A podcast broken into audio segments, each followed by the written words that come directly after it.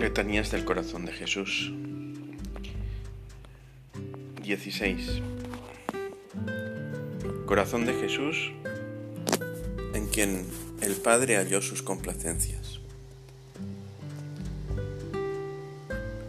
Rezando así particularmente ahora, en el mes de junio, meditamos en aquella complacencia eterna que el Padre tiene en, el Hijo Dios en Dios, luz en luz. Esa complacencia significa también amor. Este amor al que todo lo que existe le debe su vida. Sin él, sin amor y sin el verbo Hijo, no se hizo nada de cuanto se ha hecho. Esta complacencia del Padre encontró su manifestación en la obra de la creación, en particular en la del hombre.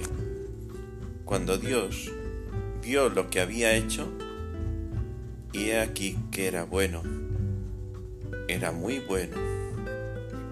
No es pues el corazón de Jesús ese punto en el que también el hombre puede volver a encontrar plena confianza en todo lo creado?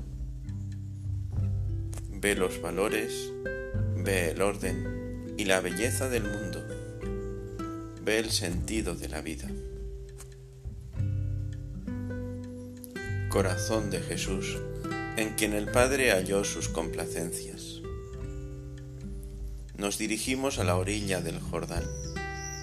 Nos dirigimos al monte Tabor en ambos acontecimientos descritos por los evangelistas se oye la voz de Dios invisible y es la voz del Padre. Este es mi Hijo amado, en quien tengo mi complacencia. Escuchadle. La eterna complacencia del Padre acompaña al Hijo cuando Él se hizo hombre, cuando cogió la misión mesiánica a desarrollar en el mundo, cuando decía que su comida era cumplir la voluntad del Padre. Al final Cristo cumplió esta voluntad haciéndose obediente hasta la muerte de cruz.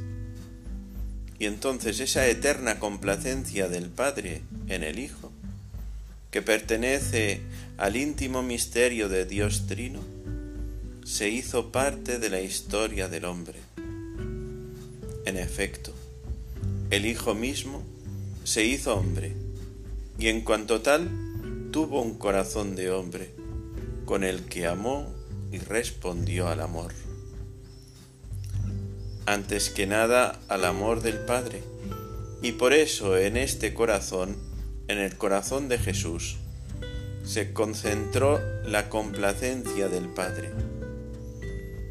Es la complacencia salvífica.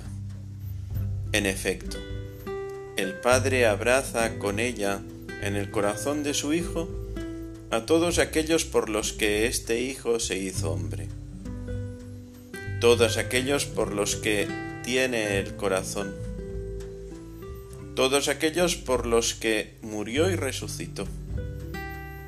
En el corazón de Jesús, el hombre y el mundo vuelven a encontrar la complacencia del Padre este es el corazón de nuestro Redentor.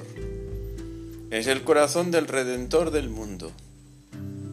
En nuestro rezo del Ángelus Domini, unámonos a María, unámonos a ella, de la que el Hijo de Dios tomó un corazón humano.